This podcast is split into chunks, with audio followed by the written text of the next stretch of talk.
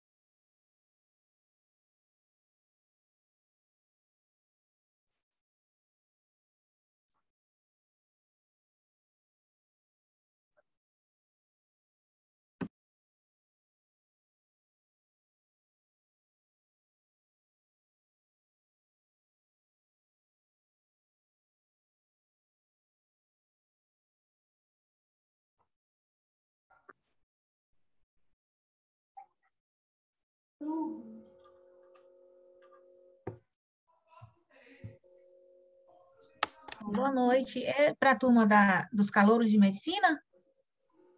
Boa noite, pessoal. Sim, Boa primeiramente, meu nome é Ana Gomes, sou do núcleo. Deixa eu só terminar de admitir aqui algumas pessoas, certo?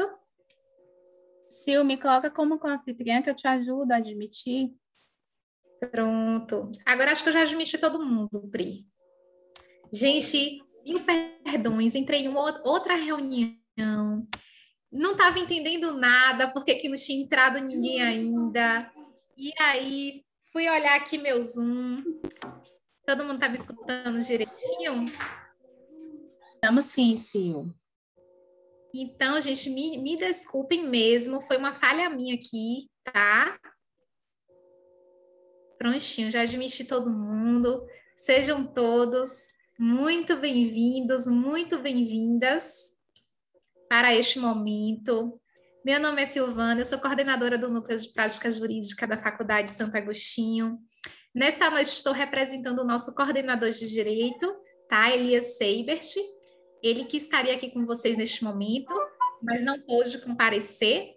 Então, estarei conduzindo neste momento, gente, a palestra Deixa eu só ir admitindo aqui as pessoas. Já irei passar a palavra para o nosso palestrante, certo?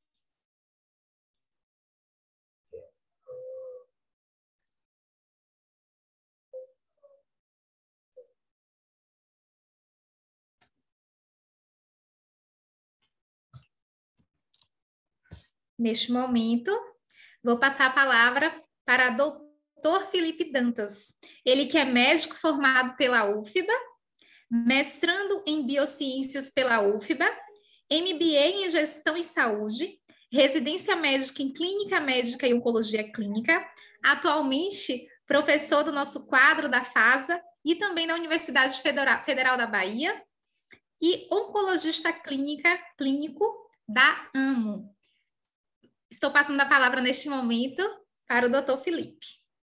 Boa noite, obrigado, Suzana, obrigado pelo convite é, da FASA para fazer essa aula para vocês. Obrigado por tudo mesmo, foi bem, bem surpresa para mim falar sobre um, um, tema que eu acho bem interessante, que é o médico do futuro, né? Foi me pedido para falar sobre o médico do futuro. Deixa eu desligar esse estranho aqui. Oxente. E posso, posso compartilhar a tela? Sim. É, é, eu não vou poder usar o fundo, viu? Porque aqui não tem nenhuma parede mais escura. Não deu errado, não sei se o computador as paredes, mas esse fundinho bonitinho aí que, que o povo está usando aqui não rolou, não. Nem se preocupe, doutor. O meu também está aqui desconfigurado. Graças a Deus que eu consegui entrar na reunião. Vocês viram aí a dificuldade que eu tive no início, mas deu tudo certo. No final dá tudo certo. Não tem isso, não. Deixa eu colocar aqui. Deixa eu jogar aqui para o lado. Então, é, começando, né, eu vou falar um pouquinho sobre o médico do futuro, meio que do, da, da, forma como eu entendo e como eu venho estudado aí ao longo dos anos. É, primeiro, porque não está passando. Como é que será o médico do futuro, né? Então, a gente é, não faz a menor ideia e não vai saber. Não tem como saber como é, vai ser o futuro, e aí eu vou embasar isso em algumas teorias aqui. É, tem vários, vários estudiosos que colocam ser bem improvável a gente saber o futuro. A gente tenta prever, tem muita gente que vive da ideia de passar a ideia de que consegue prever e não consegue prever nada. Eu trouxe alguns exemplos aqui de previsões bem-sucedidas, para não dizer o contrário. Então, primeiro, né, em 1977, Ken Oslo falou que não há nenhuma razão para alguém querer um computador em casa. Então, é, errou feio. Outro é, colocou que acredita que ninguém, que o mercado não vai conceber mais do que cinco computadores em 1943. Bill Gates, em 1989, então não é qualquer pessoa, colocou que nós nunca vamos desenvolver sistemas operacionais de mais de 32 bits. Hoje a gente passou longe disso. Em dois anos o problema do spam será resolvido, também Bill Gates em 2004, e spam está aí bombando. É, 200, 500 dólares, tudo subsidiado, com um plano e tal, falando do iPhone é, no lançamento, dizendo que não ia para frente, errando feio, total. É, os americanos precisam do telefone, mas nós não. Isso foi falado por Sir William Priest, é, da agência britânica dos Correios, em 1876, colocando que tinha muitos garotos mensageiros, achando que isso era o futuro.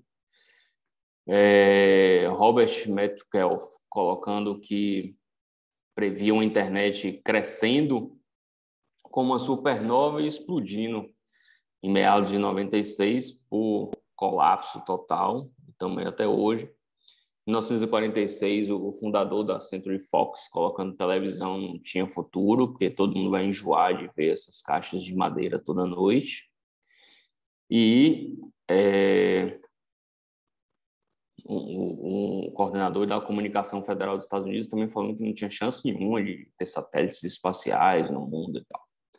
Então, assim, isso é só para mostrar, ninguém prevê nada e a gente é, vê todo dia na televisão que ninguém prevê nada.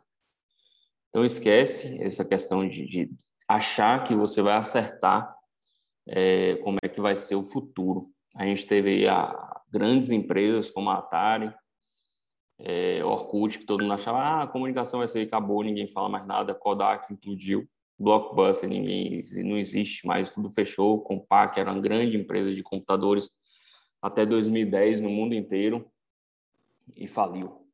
Então a gente não tem como prever é, grandes mudanças, nem a curto nem a longo prazo. E provavelmente vocês se formarão daqui seis anos, as coisas vão estar um pouquinho diferentes ou não. É, alguns livros que embasam essa teoria de, de não previsibilidade do, do, futuro. O primeiro dele é Rápido e Devagar, está entre, no meu entender, um dos melhores livros que eu já vi na vida. É um livro complexo, meio chato, grosso, grande e denso. Tem teste para você fazer e tal, de Daniel Kahneman, que é um psicólogo que estudou o pensamento e ele meio que prova nesse livro, e, e por várias razões, que você não controla nem sua cabeça, quanto mais a dos outros, ou prever o futuro, ou entender como é que vai ser, que a gente é muito mais controlado pelas situações sociais do que pelo do que entendendo o futuro, do que a gente controla nas situações.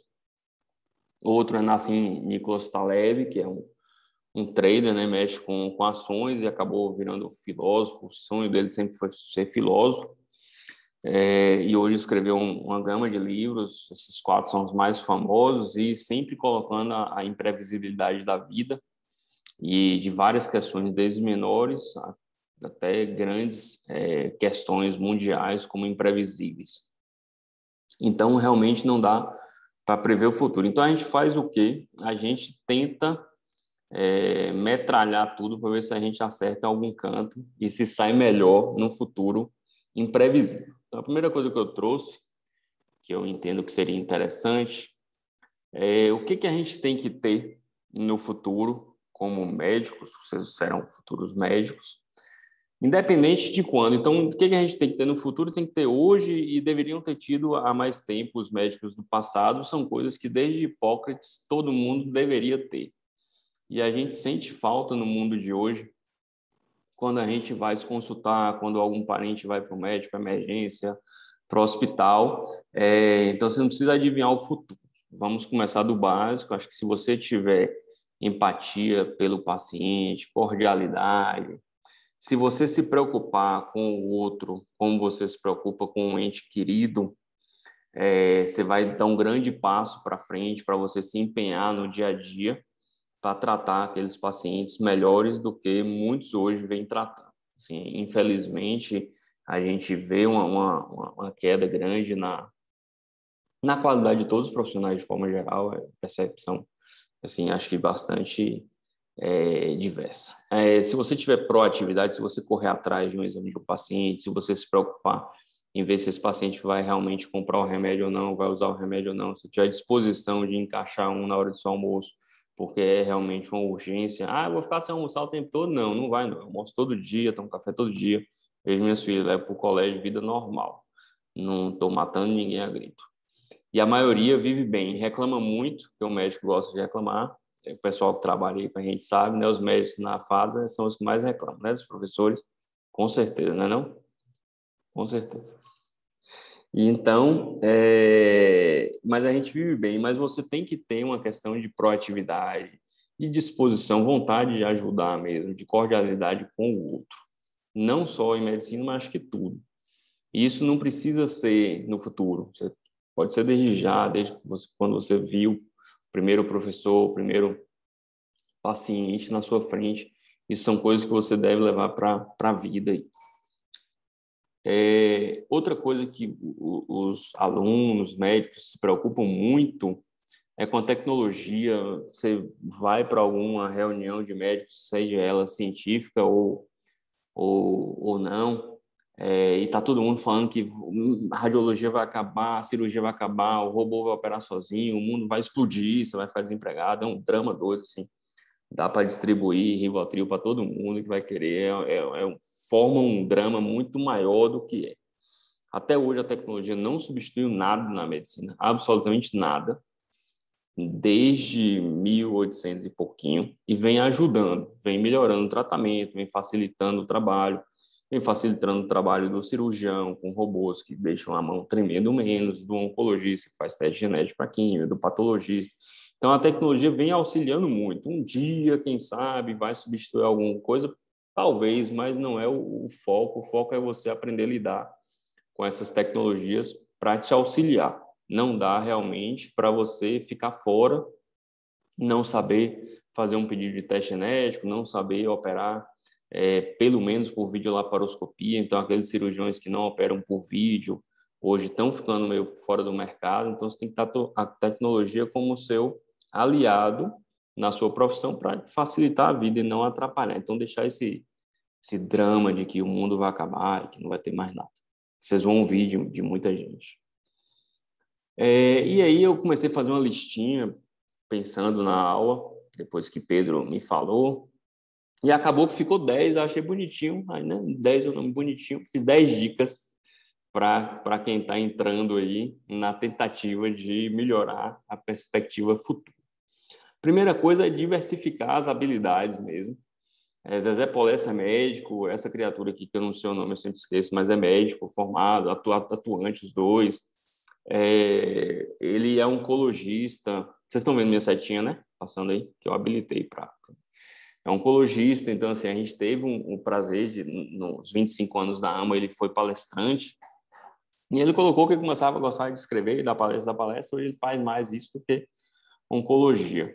Isso é um colega que, que é campeão brasileiro de karatê uns cinco vezes, campeão pan-americano e toca zabumba numa, numa banda de forró de verdade. Ele não toca por prazer, ele não é atleta por prazer. Ele compete em competições nacionais, internacionais, Ele toca numa banda, ele tira férias todo junho. Eu conversei com essas criaturas que eu botei as fotos aí, os colegas, é, e me permitiram, não vou citar nomes, entrar em detalhes, mas assim, ele tira férias todo junho e viaja o Nordeste tocando na banda.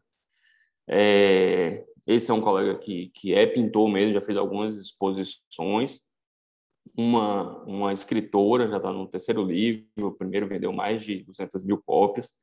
E um colega também, esse é uma foto menorzinha, mas esse aqui da guitarra vermelha, é aqui de Conquista e toca no carnaval, quando tinha carnaval antes da pandemia, em trios relativamente famosos e tal, e é médico. Médico que trabalha e tira, esse tira férias na época do carnaval lá e fica, é, ficava 20 dias lá, peri-carnaval em Salvador. Então, são coisas que, ah, mas eu não sou artista, sem fazer nada. Então, comece a tentar fazer. Não fiquem é, reféns de uma, uma habilidade só. É, isso é meio estressante. Né? Eu só sei ser oncologista. Aí, se eu explodir oncologia, você não sabe ainda o que fazer. Isso deixa uma ansiedade grande. É, eu vejo que os colegas que, que ficam presos a, a, a, uma habilidade só são mais ansiosos, com medo de perder emprego, com medo de ter problema e tal. É, eu fui professor de matemática do Sartre durante a faculdade de medicina e eu sempre pensei que você tinha que ter pontos de de, de sair, não ficar dependente de grandes coisas. Hoje, assim, eu me dedico muito a, a, a ser professor. Eu sou professor cinco turnos na semana e cinco turnos eu sou oncologista. Então, acho que vale a pena começar a pensar em diversificar suas habilidades ao longo da vida.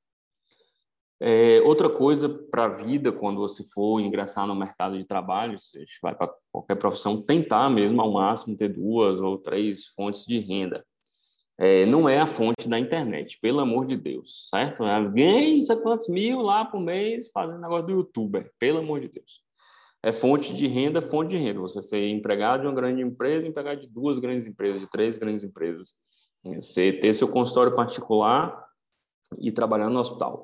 É ter renda mesmo. Se o hospital explodir, você mantém sua família com outro, com outro emprego. Se a faculdade falir, vai para o outro. Se o, o site que você trabalha, se a empresa que você ajuda, você ter mesmo possibilidades. Isso também traz mais tranquilidade na vida do, do médico, é, porque é ansioso a questão de ficar no consultório, vendo se vai chegar, não vai chegar, se vai dar dinheiro, se não deu dinheiro, se esse mês eu pagar a conta do consultório ou não, se o aluguel deu para pagar ou não. É, infelizmente, medicina não está mais é, para nadar de braçada como antigamente, que todos os médicos eram donos de metade das fazendas de conquista e milionários trilhardários. Então, é trabalho mesmo de, de, de, produzir, você tem que produzir, então fica na ansiedade doida. Na pandemia, assim, trouxe muito alerta para médicos já antigos, assim, os consultórios fecharam todos, não tinha ninguém batendo na porta e era zero reais no fim do mês e tinha as contas para pagar, as coisas para fazer. E não foi só no mercado é, imobiliário, comercial, os médicos tomaram uma pancadazinha é, bem interessante para quem vivia no mundo que achava que era todo mês aquilo e acabou. Então, tente mesmo diversificar nas, nas habilidades, nas, nas fontes de renda. É, no, na questão de, de, gestão pessoal, é uma coisa que eu lidei bastante. Assim, eu fui preceptor da, da residência em Salvador durante alguns anos, e esses casos é, esse caso A é porque eu não vou citar o nome das pessoas, mas assim, todo mundo que saía da residência me ligava para tentar é, falar é, é, sobre os contratos, sobre como vai fazer e tal. É, o primeiro, um, um, um, colega que fez um contrato é, com com uma empresa, uma empresa de oncologia grande, feliz da vida. O cara sai da residência ou forma e, e quer mostrar um contrato e vê o contrato, ele só olha o dinheiro no contrato, não vê mais nada. E esse colega assinou um contrato maravilhoso de, de milhares e milhares de reais e achou fantástico. Ele só fazia sorrir para as paredes até que seis meses depois é, esse contrato ele começou a ver os erros. Né? A primeira coisa era só de seis meses, seis meses depois o salário dele foi reduzido a um quarto e ele não podia pedir demissão sobre multa de 2 milhões de reais, isso em 2017. E aí entrou em desespero, porque assim, ele era obrigado a ficar com um salário bem abaixo do mercado, ou ele pedia para sair com a multa de 2 milhões, que ele não sabia de onde é que ia tirar. É, ficou se amarrado todo, foi para a justiça, uma confusão doida. O colega ficou uns três anos bem, bem estressado.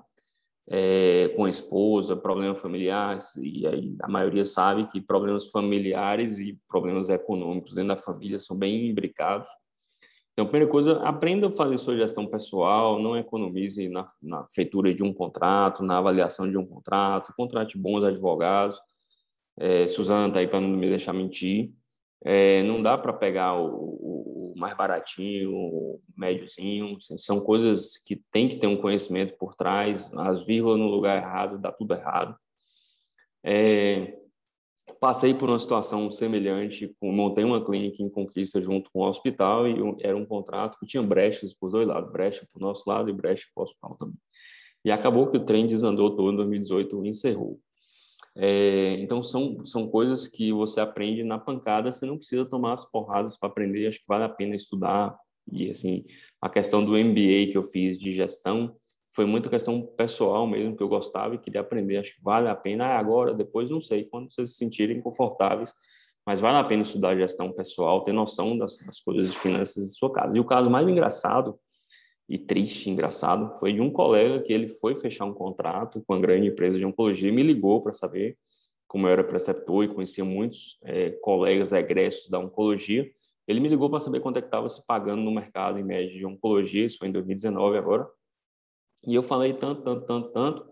Aí eu falei, é bom para você e tal. Ele, rapaz, não sei, porque eu não sei quanto é que eu ganho no meu emprego atual. Eu falei, como é que é?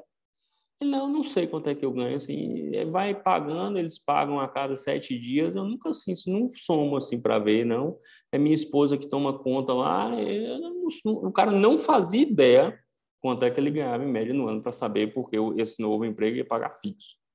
Ele não fazia ideia. Depois de uma semana que ele me ligou, ele falou, velho, tal, como é que eu não sei? Eu falei, pois é, eu estou, assim, abismado, mas é, são coisas que parecem irreais, mas quando a gente fuça, e como eu trabalho muito com estudante agora com vocês e tem turmas formando, é, trabalhei muito com residente e tenho muitos amigos, tanto na Salvador quanto São Paulo. O pessoal não tem noção nenhuma. Medicina é um curso que não tem nenhuma matéria de administração. A gente conversou isso já com, o Priscila e tal, a gente está dando bola mas não tem nada, então sai muita gente perdido mesmo no sentido é, financeiro pessoal. Então, acho que vale a pena é, estudar durante a faculdade, depois é, aprender, mexer pelo menos com sua questão pessoal, seu consultório, sua casa, ter algum, algum nível de gestão mínima. É, o quarto ponto que eu trago é cuide de você, da sua saúde mesmo mental, exercício, alimentação, durma bem e tal. Cuide de você. Eu falo, e tem gente que não gosta, mas assim, o médico é igual pedreiro, igualzinho. Se o médico gripou e está lá de cama, ele não vai trabalhar. Se ele produz, faz a consultória, ele vai ter dinheiro. Se ele não produz, não vai ter dinheiro. Não tem mais é, espaço para achar que vai pagar um seguro. Tem um cara, a gente, ah, pague 200 reais, 100 reais. Se você internar, você recebe tantos mil. Se você não tem, vai ter um cara de gente vendendo isso. É, conheci já três ou quatro e ninguém recebeu nada porque estava na linha do contrato e tal. Inclusive, uma grande empresa me procurou em 2012 ou 13. Fiz o seguro, porque achei maravilhoso tal, mais uma pancada na vida. É, só que eu recebi o livro, o manual. Quando você faz um seguro, você recebe um manual. O manual tinha 200 e poucas páginas. Aí eu li o manual inteiro. Eu, eu li o manual de carro, o manual de tudo eu li o manual lá do seguro e estava tudo ao contrário da apólice, porque na hora de assinar veio só uma apólice lá de umas quatro, cinco páginas, que era toda linda a apólice. E aí no manual estava tudo errado. Eu chamei lá o corretor e tal, falei, rapaz, está tudo errado aqui, está dizendo que paga, não paga, está tudo diferente. Ele é, você leu mesmo o manual? Eu fui li. Ele, ah, então vou ligar lá na empresa e pedir para cancelar seu seguro. Eu falei, é simples assim, ele é porque ninguém lê, não, mas se você leu, eu vou cancelar. E cancelou, facinho assim, devolveu tudo que eu tinha pago 100 meses foi tão surreal, eu acho, eu ter lido o negócio, devolver, não deram trabalho nenhuma, mil cartas de desculpa e tal, empresa internacional. Então, esqueça essa questão de que achar que você vai estar seguro pela mão dos outros. Você vai estar seguro se você tiver saúde mental, física e tal, para estar trabalhando e estudando e se, se preparando para a vida mesmo. Sem trabalhar lá, dificilmente você vai ter uma vida, uma vida tranquila. Então, nada de é, enlouquecer é, de trabalhar e esquecer a parte mental e física. Eu vou falar isso mais adiante. Outra coisa que o estudante é, é, tem que saber, e eu acho que isso é bem, bem importante, você não precisa ser bom médico e deve ser um bom médico só depois que você formar, não. Você precisa hoje, a partir de hoje, todo mundo está te olhando porque você passou na faculdade de medicina. O professor está te olhando, então, assim, é, essa semana a gente, eu discutindo um caso com, com a dermatologista aqui de Conquista, um, um caso relativamente simples, mas que estava dando tudo errado porque esse paciente estava passando em pessoas ruins mesmo. E aí, na discussão, o colega falou assim, mas rapaz, tal, e como é que vai para fulano? Fulano era ruim desde a época de São Tarcísio, São Tarcísio, onde hoje é a Santo Agostinho. Então, assim, desde a época de colégio, a gente cria referências, né? Cria referências da época de colégio, da época de faculdade. Essas referências não são feitas no dia que você forma, no dia que pega o canudo. A referência se cria ao longo da vida você se forma uma pessoa ética e bem reconhecida na sociedade então, ao longo da vida. Não é quando você formou, porque você fez residência na USP, ou sei lá onde, que você já virou reconhecido. É, crie relações desde cedo. É, é, faça política na palavra como política bonito, de, na política de verdade, de você ter relações, ter conhecidos. É, e ao longo da sua vida de crescimento da faculdade, residência e tal, você vai criando raízes e um dia você é, vai ver que tem muita gente de olho em você mais do que você sabia. É, isso me surpreendeu e eu coloco isso assim, isso tudo é muito baseado nas experiências pessoais e leituras, né? Mas isso me surpreendeu, por exemplo, porque eu, eu optei por, por fazer residência de oncologia em Salvador, é, eu acompanhava desde o terceiro ano um grande grupo de oncologia lá e me orientou a ficar em Salvador e, e os, os, preceptores da residência estavam vindo todos de fora. Eu fiquei lá e no final da residência eu fui é, chamado para trabalhar em quase todas as clínicas de Salvador.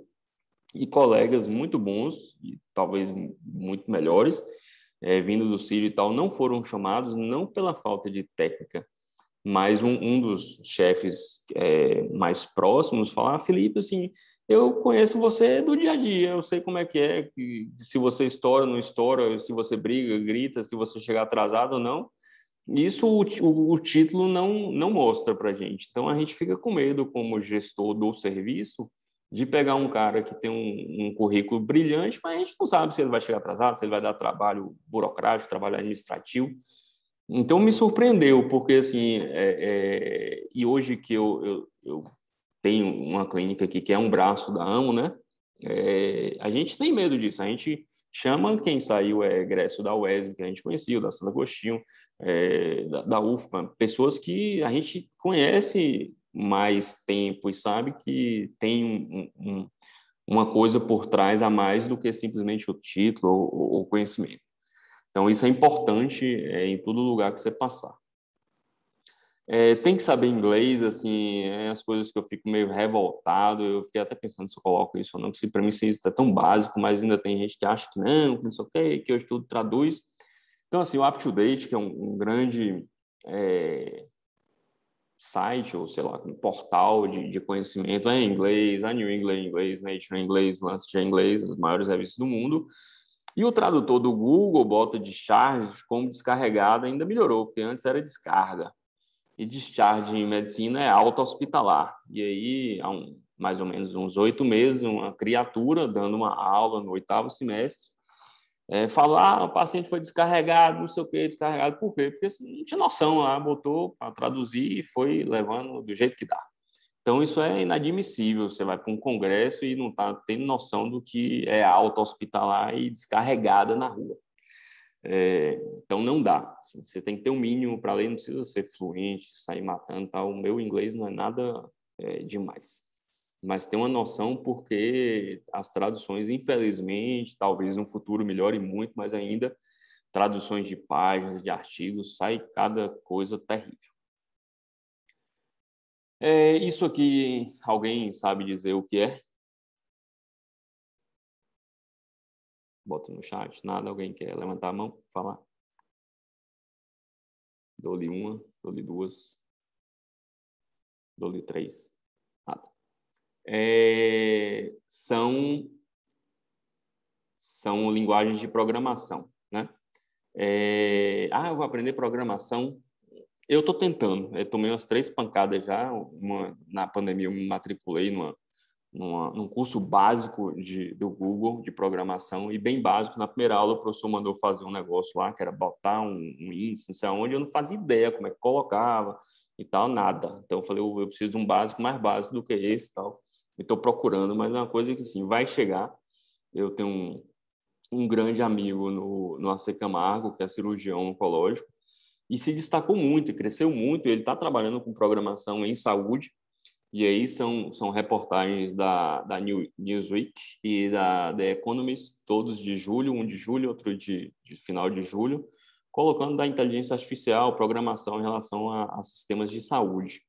Então vai chegar, isso aí realmente é mais para o futuro, mas eu acho que, que é, é, uma coisa interessante e que do, do, da minha geração, né, que eu estou falando de geração, mas estou falando velho, é, a gente é, é, é, analfabeto assim, tudo, em essas plataformas é, digitais todas, e, e, a pandemia foi que eu tentei diminuir esse analfabetismo meu aí. Eu acho que é interessante tentar é, agregar informações, tecnologia, programação à medicina.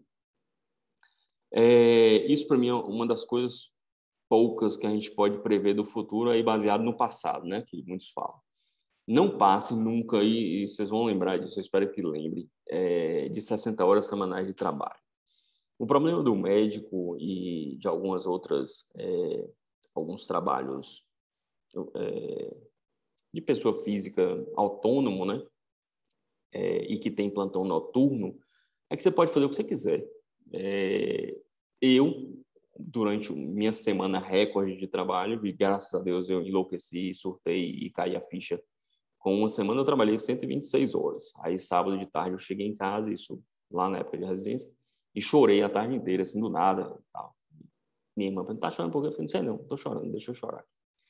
Então a gente vai numa maluquice de juntar, de ganhar dinheiro, de juntar dinheiro, de dar plantão, oportunidade, não sei o quê, é maravilhoso, a gente formou, vai ganhar dinheiro, vai ganhar dinheiro, e fica trabalhando que nem um burrinho aí, só que o burrinho tem hora que cai e morre. É, isso não, não, não tem sentido.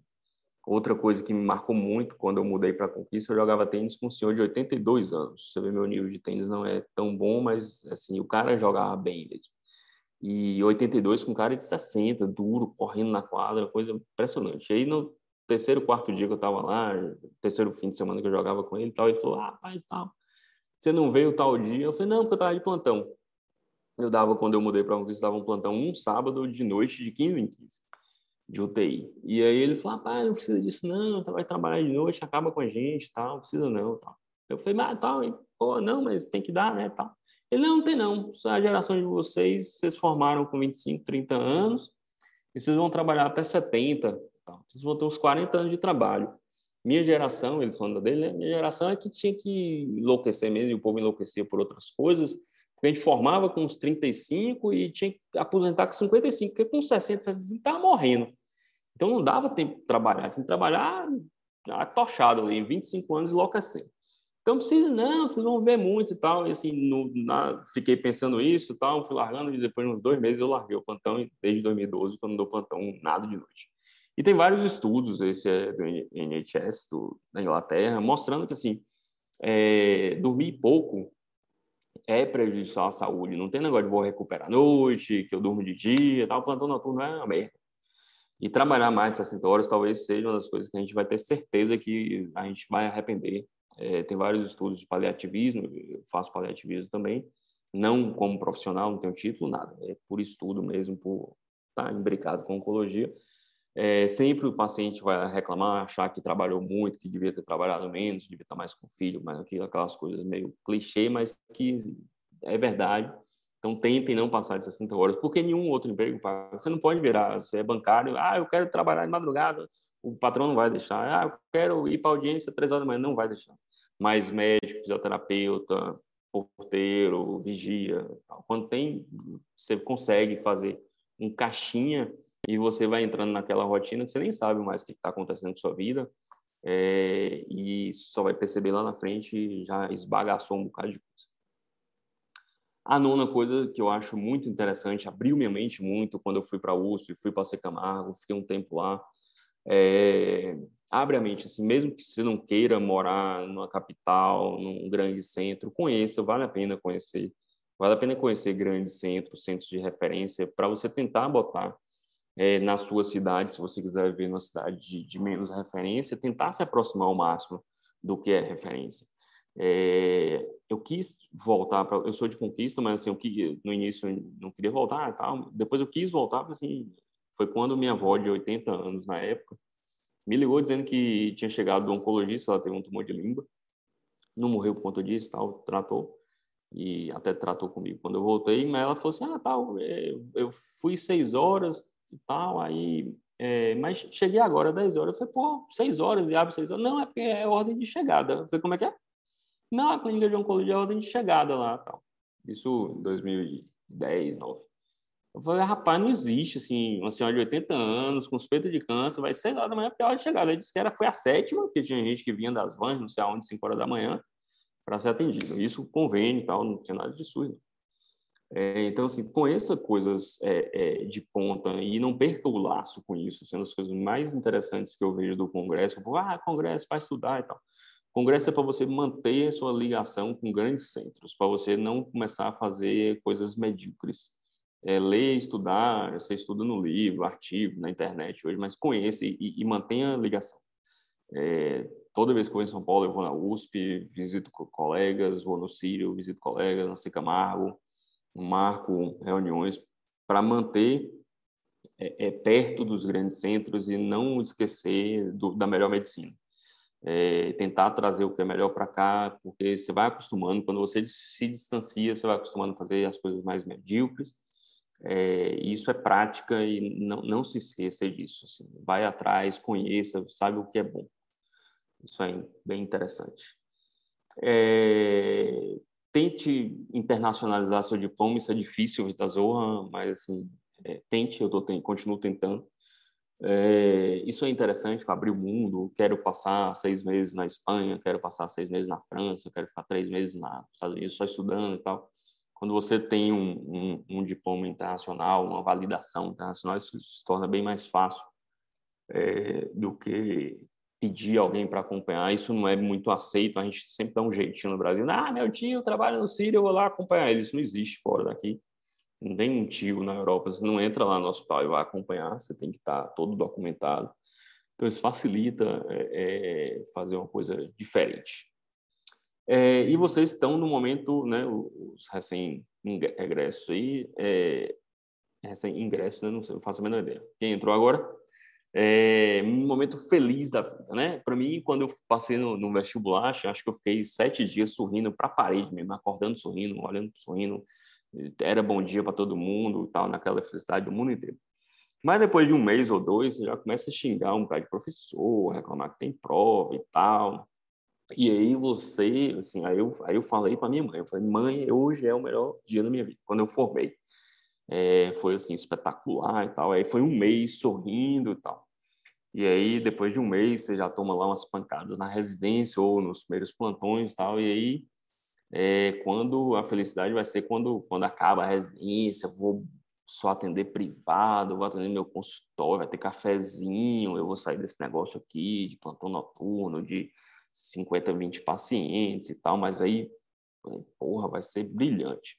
Aí você entra num, num grande é, lugar fantástico, mas você fala, não, tá, esse é Paulo Hoff, é, o oncologista mais famoso do Brasil, saiu na Veja, porque ele recebeu em 2013 ou 14, não lembro ao certo, 5 milhões de reais em passe, igual o jogador de futebol, mais 200 mil de salário por 10 anos para ele sair do Sírio e ir para a Redditor. E aí você fica almejando e fala, não, vou crescer na rede dó, entre na rede dó, vou bombar e tal, tal. No dia que eu estiver nesse time, eu vou estar feliz da vida. E aí você fala, pô, quando eu for, pô, Lehman, dono da Ambev ou dono da XP, eu estiver bombando, não vou precisar mais negócio de 200 mil, é nada. E aí ser feliz e tal. E aí você, ou morreu, né? E não foi. Então, uma das coisas que é, todo mundo me falava é que eu era muito feliz mesmo. Eu andava sorrindo assim na, na faculdade, eu ia jogar tênis na véspera da prova, é, eu não deixava de jogar tênis, eu não deixava de malhar, não deixava de sair, mas fazia as coisas direitinho, tudo bem equilibrado. E eu via uns colegas falando, poxa, tá, morro de saudade da, é, é, da faculdade, eu morro de saudade da escola e tal. Rapaz, de saudade, não, não, a escola era massa, tal, mas a faculdade tá boa, a residência tá boa, achava as coisas bem boas, assim. Sempre fui bem, bem, bem feliz, assim, na infância, na faculdade, tal, na residência. E quando eu mudei para a Conquista, foi bem trash, né? Eu tava igual esse livro aqui, Tristão, né? Tristão e Isolda. É, chorando mesmo, assim, chorar do nada, reclamar de tudo, brigar com a esposa, quero pau com a mãe e tal. Foi um, um, um tempo trash mesmo. É, não estava feliz do que eu estava fazendo, de jeito nenhum, estava tava tudo errado. Eu acordava e dormia pensando só uma bomba no, no lugar, embora e tal. É, e, e, e, as pessoas que me conheciam há mais tempo, parentes mesmo, falavam, pô, tal, nunca mais eu vi você sorrindo, você sorria mais, você está triste. Eu, não, não, tá tudo jóia, tudo jóia, tudo jóia. Porque essa época aqui, por incrível que pareça, é a época que eu mais ganhei dinheiro na vida. E estava acabado e tristão mesmo. É, e aí eu comecei a ver que o trem estava empenando, estava dando tudo errado, assim, quando você olhava as contas bancárias, as coisas financeiras e econômicas, e eu era chefe, diretor, tal, na época acho que eu era, foi mais ou menos a época eu entrei como coordenador da Santo Agostinho também, então eu estava assim, olhava para a carreira, pô, tá brilhando, tal, deve estar felizão na vida, e eu estava no momento mais triste da vida. E comecei a estudar filosofia, né, eu li toda a literatura, todos os livros de, de Pondé, todos os livros de, de Yuri Harari, que é, que é um, um, americano, é, Mário Vargas Llosa li alguns, e, e, comecei a ler Baster, que, é, que é, um, é um médico que largou tudo para ser trader, depois largou para ser é, educador físico, depois largou e montou um site de educação. E li muita gente, e sempre buscando respostas e tentando aprender, porque, pô, tava, tava, tinha tudo dado certo, meu serviço estava bombando, o negócio estava tudo andando direitinho. Mas eu estava triste. E, e, continuei lendo e lendo, lendo os que eu tinha falado antes, né? É, é, Daniel Kahneman e Nassim Taleb. Esse é o escritor de Em Busca de Sentido, que é um psiquiatra que foi preso é, no nazismo, no, no, em Auschwitz, e conseguiu sair, escrever um livro é, fantástico, chama Em Busca de, de Sentido, de Viktor Frankl. Clóvis de Barros, eu sou apaixonado, assim, tenho feito um bocado de curso dele, lido um bocado de livro, e tenho lido agora muito Sêneca, sempre é, tentando ver por quê, por quê, por quê, e assim, nos últimos três anos eu sou bem feliz como eu era antes, é, e larguei o serviço, e entreguei o serviço todo, e larguei tudo, e comecei tudo de novo, é, montei outro serviço com outra empresa, com tudo de novo, remando tudo de novo, e todo mundo era maluco, e em 2018 é, eu fazia só consultório, não dependia de ninguém, assim, não, não, fazia nada de... Não tinha empresa nenhuma, não fazia química, eu falo, ah, química onde, onde quiser. Você vai para onde quiser, vem, me liga onde quiser, mas eu estou fazendo o que eu quero aqui. É, e voltei a encontrar, assim, e, e, estou bem feliz na vida há alguns anos. É, e o que eu queria falar com vocês é isso, assim, não esperem, fiquem esperando é, que vai ser feliz, né? Você vai ser feliz quando? Desde já, certo? Mantenha essa felicidade do ter passado no vestibular, de ter entrado em medicina, é, e vai ser feliz todo dia ao amanhecer. Você agradece que você está vivo e você, isso não é natural. Uma coisa que me entregava é que algumas pessoas falavam: Isso você precisa ser feliz, só quer para de reclamar, tá? E eu ficava esperando acontecer, assim, esperando eu acontecer, acordar feliz. Não acordava, eu acordava xingando mesmo e querendo matar um no hospital é, quando eu mudei desse negócio aí, alguns pacientes, não foram poucos, falou, doutor, quando você mudou para cá, você está muito mais feliz, porque você melhorou. Minha filha falou, né, minha filha hoje tem seis anos, e ela falou, ah, papai, ah, quando eu era pequenininha você era muito mais chato. É, então, assim, você tem que ser feliz todo dia, mas não é uma questão de achar que vai acontecer, é uma questão de, de treino. Né? E isso que eu aprendi lendo esse tanto de gente aí, não é fácil, você vai ter que treinar mesmo, assim, na hora que vier uma reclamação, você muda e fala, ah, não, eu vou agradecer qualquer coisa, ah, agradecer que eu estou respirando, e começa treina, treina, treina, as coisas vão melhorando, certo? Então, nada de ficar achando que vai ser um dia, é, busca a felicidade todo dia mesmo, também não é para chutar um baldão, né, ah, vou largar tudo e tal, porra louca, porque tem que ter responsabilidade e chutar tudo dura pouco a felicidade, certo? Seja grato o tempo inteiro. Era isso. Obrigadão. São os canaizinhos de, de tentativa de sair do analfabetismo tecnológico.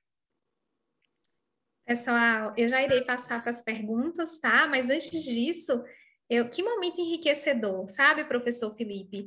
Eu me sinto tão feliz em saber que os nossos alunos estão tendo uma oportunidade como essa. Eu fiquei aqui te ouvindo, ouvindo tuas dicas, né? E eu fiquei pensando como eu queria ter tido essa oportunidade de ter um professor que me falasse tudo isso quando eu estivesse entrando na faculdade. Evitaria tanta pancada, né, como você trouxe aí. Então, assim, vocês, todos vocês, estão tendo essa oportunidade, sabe, gente? E aqui não é clichê, sabe? A gente realmente se preocupa com vocês. E se vocês escutarem aí metade dessas dicas preciosas, vocês não vão apanhar tanto.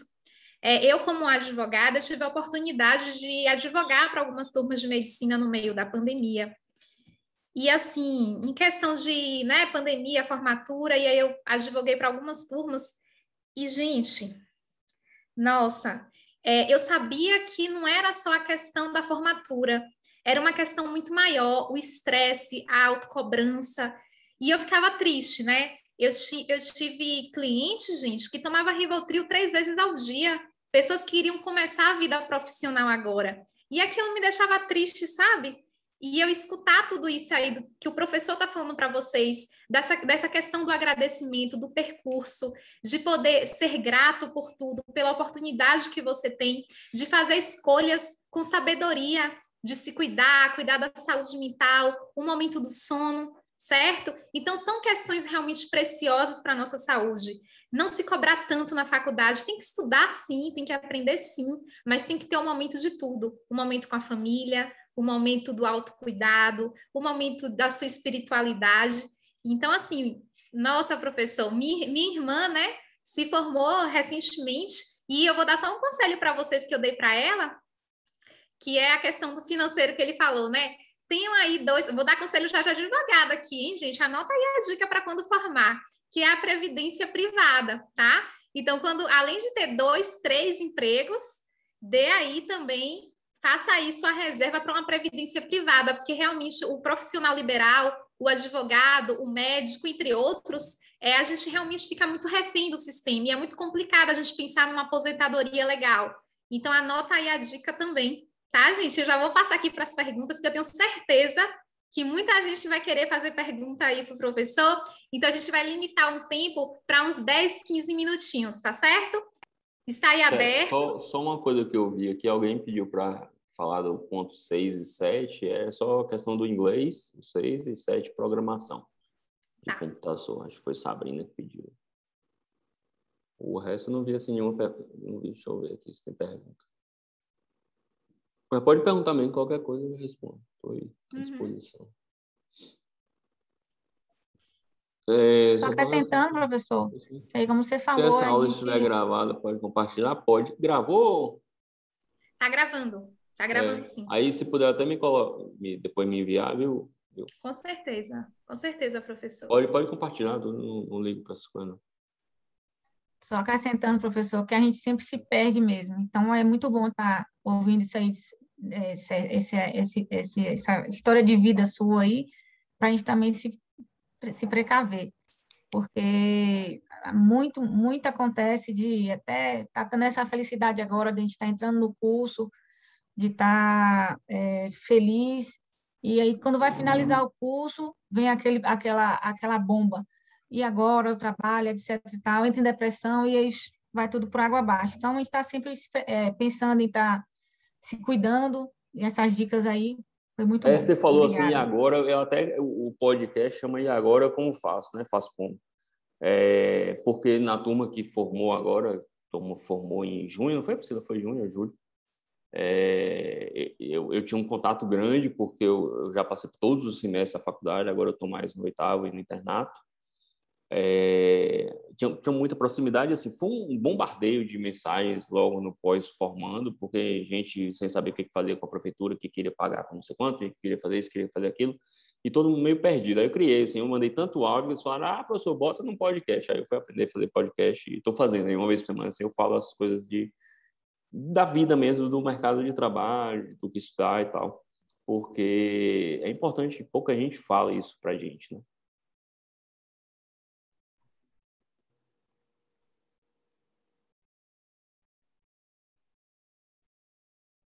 Mais, o povo tá quieto.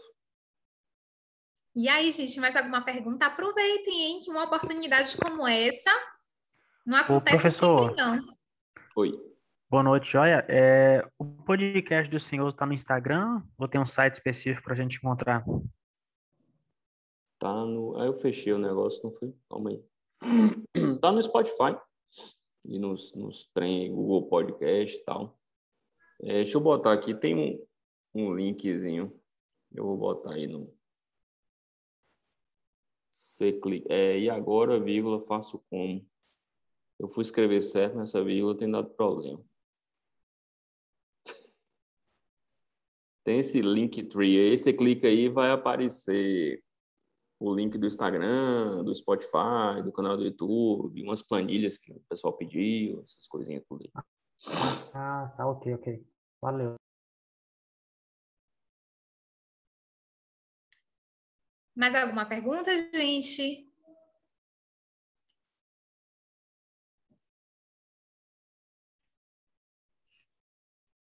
Manda para o e-mail da turma. Prontinho. Pessoal, professor Felipe, mais uma vez, muito obrigada, tá? Por sua Obrigado presença, pelos pelo seus convite ensinamentos. Foi um momento muito rico mesmo. Eu, eu aprendi muito contigo aqui. E eu tenho certeza que os meninos também aí, né? Os nossos novos estudantes de medicina da FASA, também aí, né? Os nossos veteranos, é, com certeza aprenderam muito também nesta noite. Obrigada aí pelo tempo de cada um aqui presente, tá, gente? Nossos colaboradores também aqui. Estou vendo Priscila, Josefine. Não vou falar o nome de todo mundo, não, porque senão eu posso esquecer de alguém e aí eu me comprometo, tá bom? Muito obrigada, gente, a todos. Obrigadão, Um pessoal. excelente Boa semestre para todos nós. Fiquem todos com Deus. Tchau, tchau. Valeu. Tchau.